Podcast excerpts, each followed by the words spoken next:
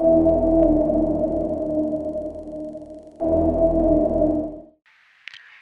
muy buenas, un cordial saludo para todos. Sean bienvenidos nuevamente esta semana al Caldero con Andy.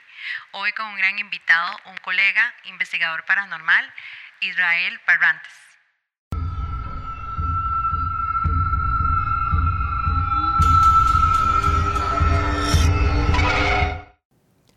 Buenas, eh, como les comenté anteriormente, eh, nuestro invitado esta semana es un colega y una persona que aprecio muchísimo, eh, con una gran trayectoria y con un gran conocimiento en el campo de investigación paranormal, al igual que, que yo, ha dedicado muchos años a indagar, investigar más a fondo qué es lo que ocurre en el otro plano, si hay otro plano y demás. Isra, muchísimas gracias por aceptar esta invitación. Eh, me gustaría que nos dieras así como, eh, primero para empezar, eh, bueno, obviamente quién eres y la parte de cómo empezaste o cómo incursionaste en el tema paranormal, o sea, ¿qué te llevó a ese punto? Andy, muchísimas gracias por la invitación. Saludos a todos los las personas que nos están viendo a través de Check Medios.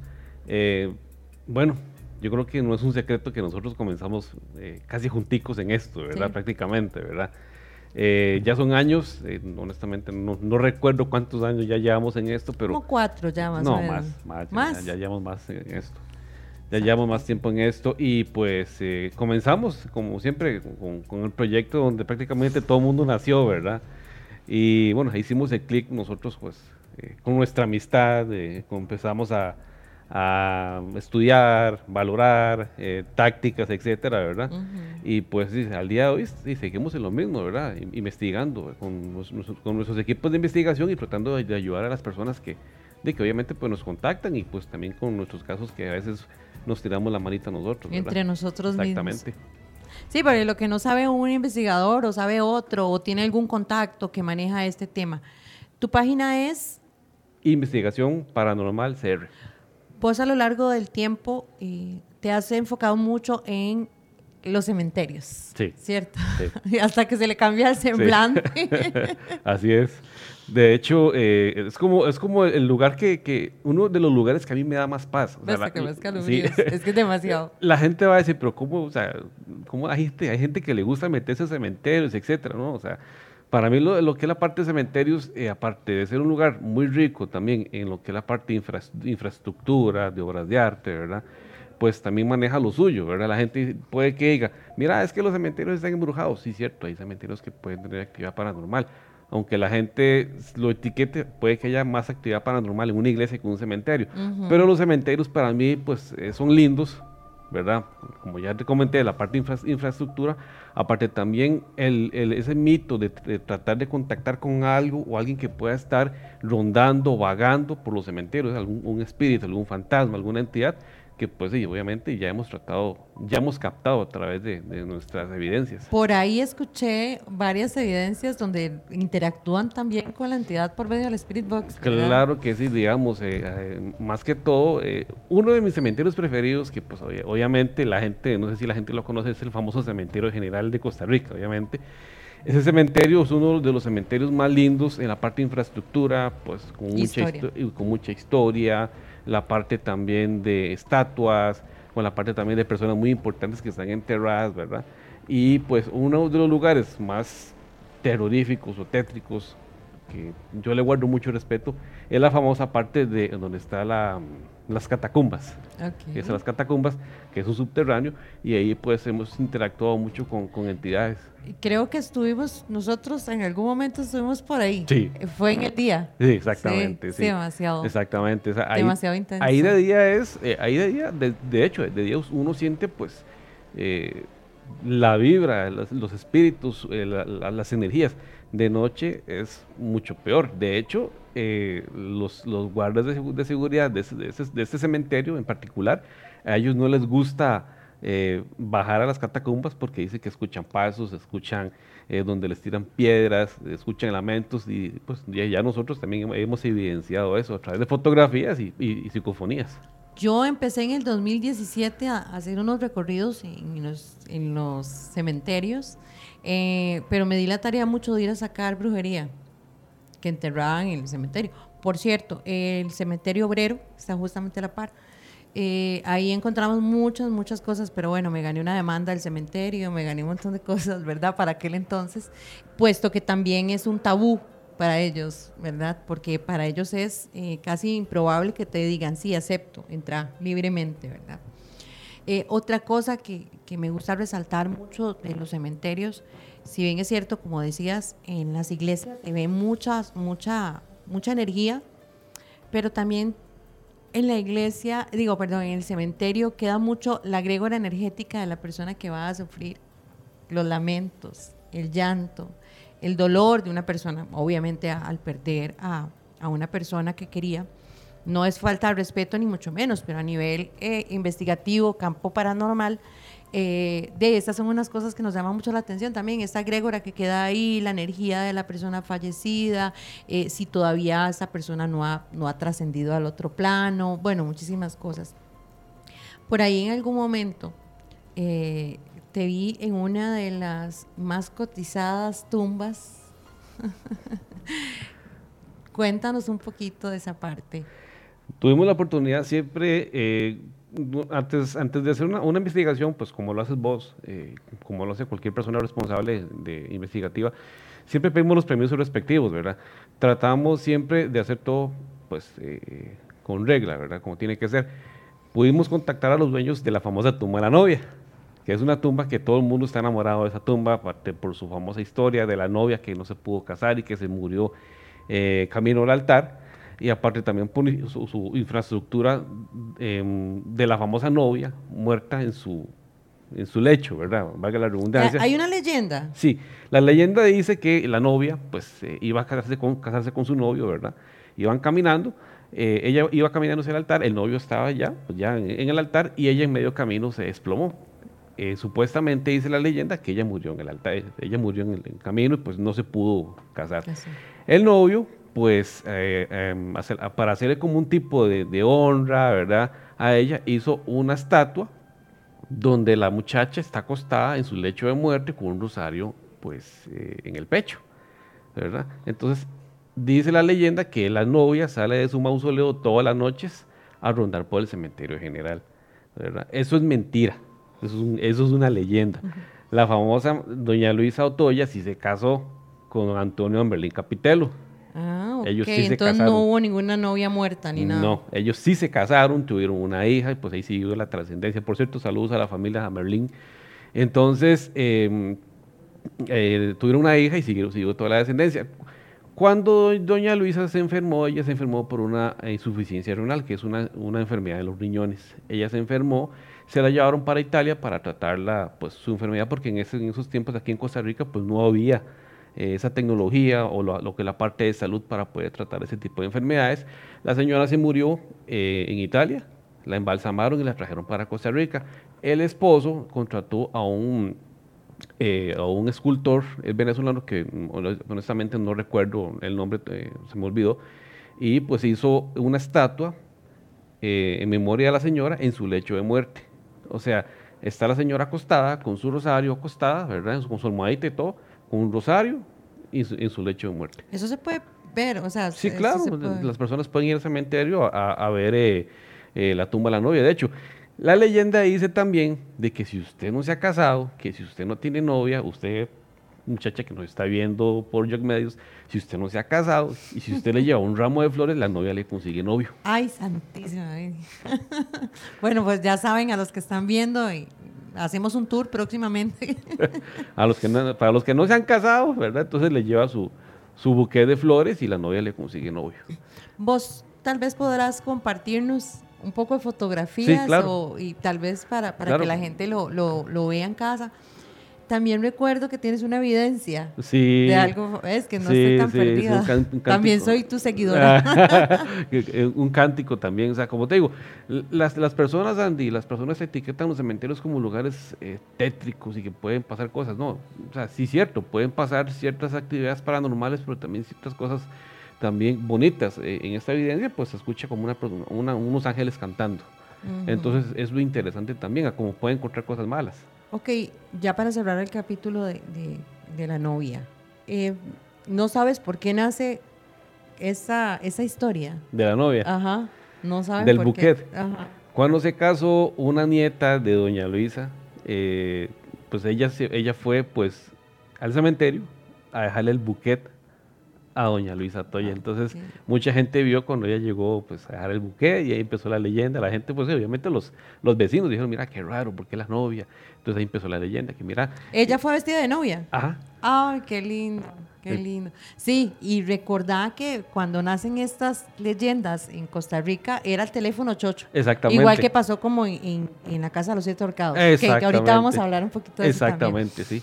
Eh, eh, era el teléfono chocho, uno decía, ah, no, era la, la nieta pues, que llegó vestida de la novia, llega al otro lado y dice, no, hombre, eh, a mí me parece que es que la señora se iba a casar y bueno, ahí empieza hasta que se forma una historia, ¿verdad? Como teléfono chocho y se hace ya una leyenda, ya entonces ya la leyenda va tomando una fortaleza y va de persona en persona. Esto podríamos hablar de que está como en años de 1950 o 1940. ¿La de lo de la novia? Ajá. No, eso está como en, anda por alrededor de 1890. Eso tiene ya su rato. Ya ¡Wow! tiene su rato el, el- el- el mausoleo con la muerte de doña Luisa y don Antonio Merlín. De hecho, toda la familia Merlín está enterrada en la, en la catacumba personal que ellos tienen. Es como un cementerio dentro de un cementerio. Ah, ok, solo familiar. Ajá. Ok, y todavía la misma familia le da un mantenimiento Ajá, a eso. sí, ah, es, un cementerio dentro de un cementerio. O sea, abajo, abajo están todos los, los nichos y todo lo que es la- las tumbas de ellos. Pero lo que llama la atención es lo de la, la señora. Ajá, eso es lo que a la gente le gusta, ir a ver la semejante obra de arte. Sí, es que es gusta. demasiado, demasiado lindo. No, sí. Sí. tal vez nos puedas compartir un poco de, de fotografías para, para colocarlas para acá, para que la gente vea eh, y sepa que, que no lo vean, no lo vean así como de terror tampoco, ¿verdad? Eh, sino más bien con respeto y que hay una historia detrás de todo esto bastante, pues bastante interesante, bastante bonita, Sí, ¿verdad? El hecho de que la nieta fuera qué tan qué, qué tan lazo eh, espiritual tenía con la con la abuela para que se diera la tarea de hacer eh, este homenaje de ir a dejarle el buque. Exactamente. Eh, y bueno, ya para cerrar esta parte, vamos a estar haciendo una un recorrido próximamente, todas con buque para ir a conseguir novio, ¿verdad? Por otro lado, vamos a seguir con el tema paranormal.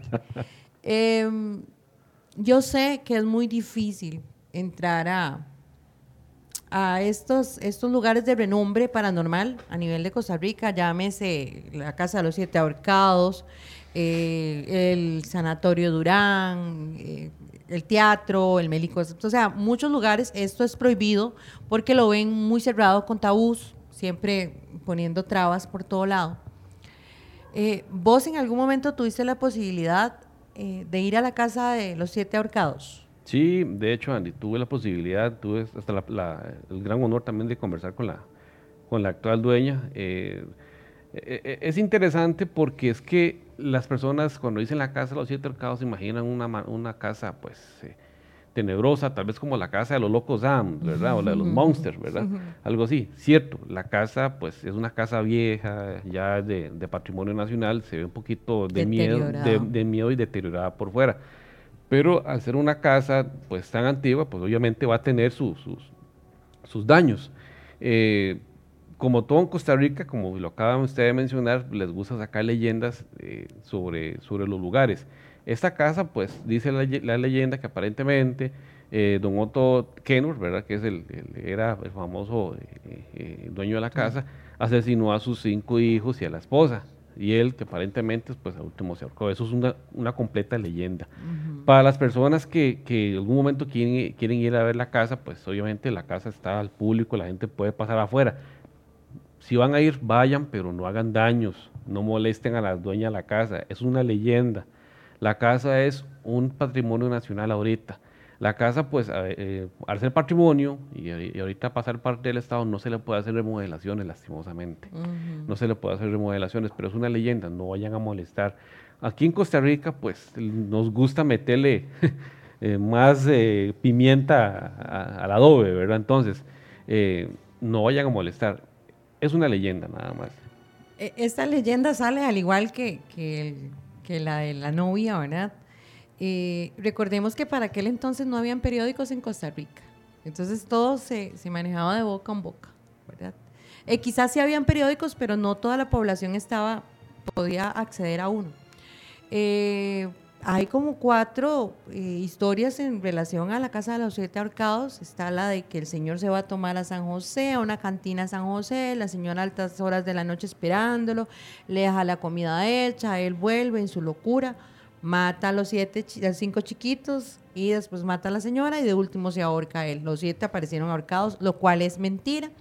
Eh, quién sabe cuál es el trasfondo, si era que el señor, pues, quién quita, pueda que venía a tomarse unos traguitos, pero punto, ¿verdad? No creo que fuera nada fuera lo normal, pero no hay ninguna historia, no hay ningún documento que acredite esto. De hecho, la familia... Eh, lo dice en muchas ocasiones, esto es completamente falso. Y hay una señora que vive ahí, es la empleada. La empleada. Ok, una nicaragüense. Una nicaragüense. Ella ya está un poco cansada que la gente también le llegue a, a preguntar, porque como les decimos, si bien es cierto, no hay ningún tema eh, paranormal, es muy la leyenda, el lugar sí se presta como para, para una historia de terror, porque es demasiado tétrico, está sumamente deteriorado. Eh, y en el lugar donde está es súper oscuro, entonces se presta para todo esto, pero es mentira para aquellos que preguntan, que han preguntado durante mucho tiempo, es totalmente erróneo, no existe tal leyenda. Eh, ¿Quién sabe qué fue lo que pasó? Porque si la casa estaba abandonada, quién sabe, ya eso quedará, quedará como historia de, su familia nada más, eh, pero no hay ninguna eh, historia de terror, lastimosamente para muchos, porque yo sé que muchos hasta le han, le han puesto más picante a esa historia de, los siete ahorcados. De hecho, hay, fotografías donde se ve, yo, te voy a pasar una fotografía que en teoría se ve un niño sentado como en el muro de, la casa, de, la casa de, los, de los eh, la gente dice, pero es que mira, ¿cómo no va a haber historia, alguna historia paranormal o cómo no va a haber eh, alguna evidencia de la casa de que esté embrujada? O sea, simple y sencillamente porque tal vez no ha pasado nada. Y si pasa algo, no es porque la casa esté embrujada, es que recordemos que ese barrio es muy longevo. O sea, el barrio Mon es un barrio muy... De los primeros barrios construidos en Costa Rica, Es un barrio muy viejito, entonces puede que tenga muchas energías ahí vagando y pues obviamente las entidades fantasmales. Y, los ríos. E, exactamente, ese río también. Es, em, pues obviamente las entidades se pueden estar vagando por ahí. O sea, es normal, puede que haya algo, pero no es, no es, o sea, no exclusivamente porque tenga la casa, la casa de los Kenor. De hecho, yo trato ahora de no decir la casa de los siete horcados, sino la casa de la familia Kenor, ¿verdad? Mira, yo te voy a decir una cosa, yo sabiendo aún más a fondo de la historia y sabiendo que no hay ningún tema paranormal y que no hay ningún tipo de leyenda, dudosamente podría dormir en esa casa de adentro. No, o sea, súper tenebroso. Sería feliz yo entrando. Sí, pero, o sea, que te dejen dormir, entrar. No, yo también súper feliz que nos den el chance, eh, familia Kenner. Kenner. Eh, si nos dan la posibilidad de entrar. Em, yo sería feliz entrando, dando un chequeo y ojalá con los aparatos y todo, ¿verdad? Eh, pero el hecho de dormir en el lugar sí es simple aterrador. O sea, quedarte solo ahí, no, yo no puedo. Bueno, sí, sí, cierto, es aterrador. Yo no puedo. La casa está muy deteriorada, las paredes se están cayendo. No sé si viste una comparativa y quizás podamos ponerla. Eh, donde la casa está construida en principios de 1910. Es una belleza. Ajá, es, divina, es divina. el arte, el arte, eh, la construcción es demasiado interesante, demasiado linda. De hecho, se basa mucho en infraestructura de Francia. Eh, y a como está ahorita, es de película de terror. Es, era, de hecho, era una de las casas más elegantes que había en Costa Rica. Bueno, en la capital, ¿verdad? En San José. Eh, ya su familia tendrá las razones del por qué no fue habitada, de por qué nadie vivió en la casa, ya eso es muy personal, muy de su familia, es súper respetable, eh, pero de ahí al otro también ellos han sufrido mucho, por mucho tiempo y durante muchos años las calumnias y, el vandalismo. El vandalismo. Eh, que ha provocado la, la, casa como tal, así que también un poco de respeto y como dice Isra, si van a estar por ahí, darse una vueltita, pues generar, eh, eh, no hacer ningún tipo de vandalismo, ¿verdad? Pues yo vi incluso hasta paredes pintadas y todo. De hecho, la gente, ¿cómo le gusta? La gente al ver la casa como un lugar ya viejo, creen que solo esa casa pues está embrujada o que esa, supuestamente la casa está embrujada, pero en embargo Ramón hay muchos lugares que tienen actividad paranormal y de verdad, no solo esa posible casa, ¿verdad?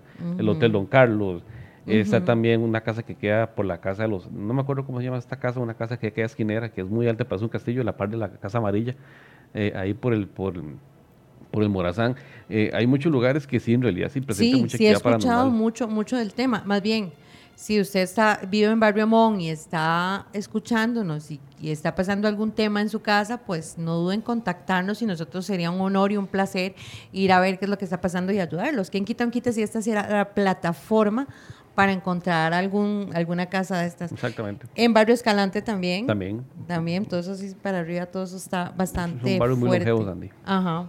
Son barrios, eh, mm, podrían serse los más antiguos de, de San José. Sí, de hecho ese, Barrio Mon, Barrio Escalante, eh, pues la capital, obviamente, la capital también, pero la gente pues le gusta más ese tipo de barrios, pues obviamente por la infra- infraestructura de las casas, ¿verdad?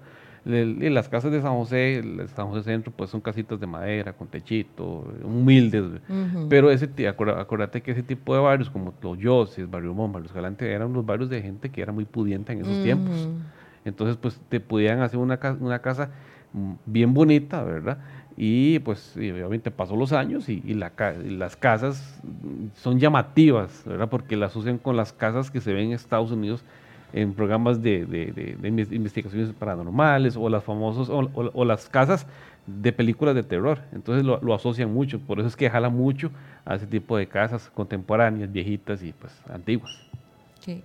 Em, ahora cambiando un poquito de tema, vos tenés un equipo.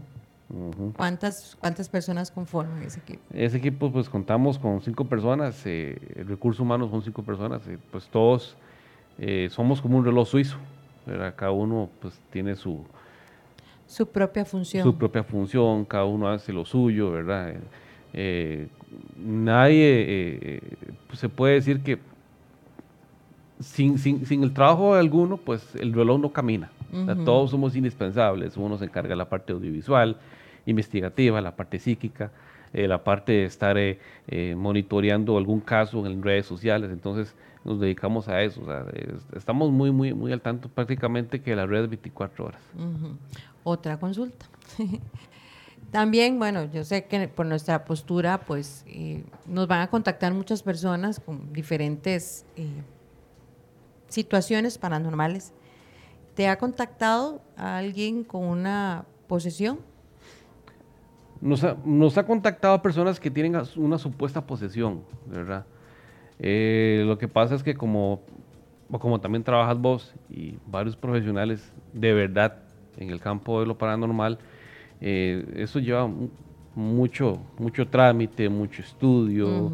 Eh, de hecho, hace un tiempo, hace, ¿qué puede ser? Dos años, me contactó un muchacho de San Carlos que supuestamente estaba con una posible posesión demoníaca, que él sentía que lo estaban violando en la noche, ¿verdad? Que él sentía que alguien lo estaba ultrajando, ¿verdad? Ok, te voy a decir de ese caso. ¿Él, te- él vivía con la mamá? Sí. Ay, no me jodas. 56 años aproximadamente la mismo. mamá. Vea, yo, yo tuve ese caso y hablé de ese caso en uno de los Ah, programas. ok. Bueno, Y me fue espantoso. sí. De hecho, lo hablé con Steven en uno de los programas, por ahí podemos poner eh, ahora después el enlace para que lo vean. Hablamos de ese muchacho, pero ese muchacho sí tenía un tipo de esquizofrenia o algo así. No sé, es- no es- soy, no soy psicóloga, pero Es- ese, ese muchacho, eh, cuando yo llegué al, al- Cuando él comenzó, pues, a tratar de, como decimos aquí en Costa Rica, pulsearme eh, medicamentos eh, mm, estupefacientes, ya ahí es donde uno, pues, ya va, el- el- la investigación va dando un giro, ¿verdad? Entonces, eh, no estoy diciendo que todos los casos sean, sean, sean iguales, o sea, no todas las posesiones llevan un mismo patrón, ¿verdad?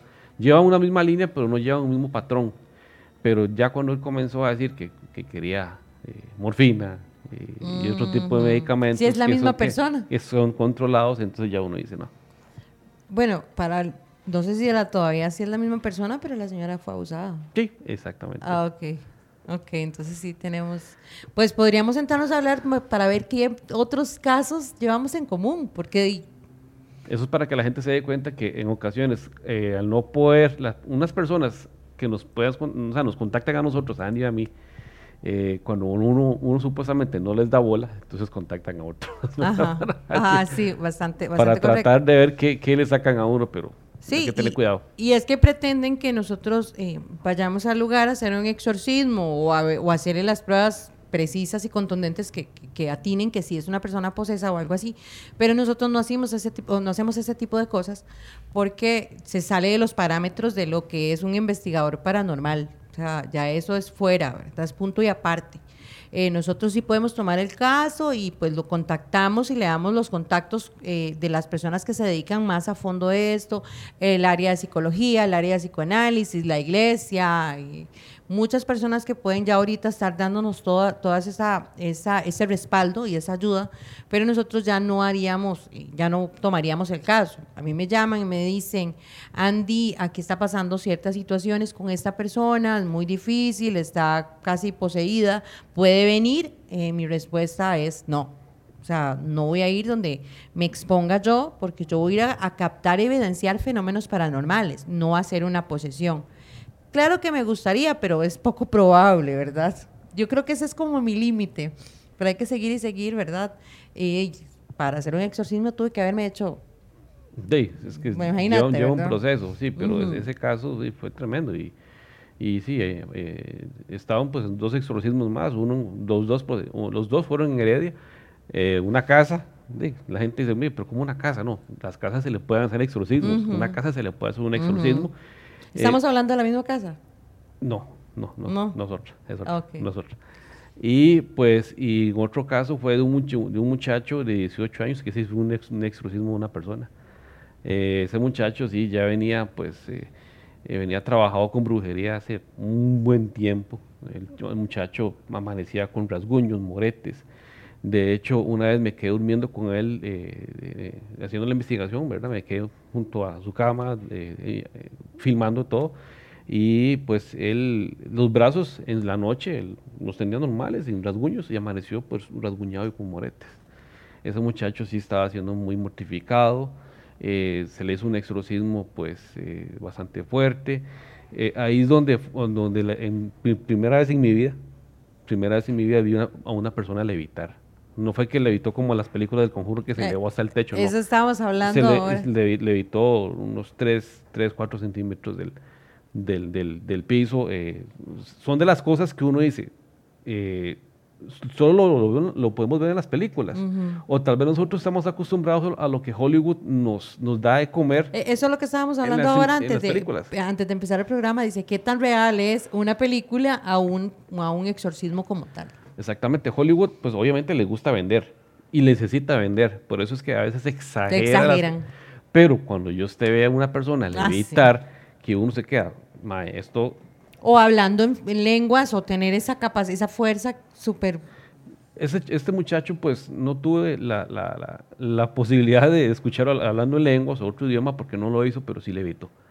Sí, ya más que, más que eso, o sea... Y la gente puede que diga, mira, este, tal vez hay telequinesis, pero eh, no, o sea, amaneció rasguñado, amaneció rasguñado, él vomitaba, estaba delgado, se le hizo todos los estudios eh, pertinentes, TAC, MRI, estudios de, de, de tiempos de coagulaciones en sangre, eh, todo, y todo se le dio bien.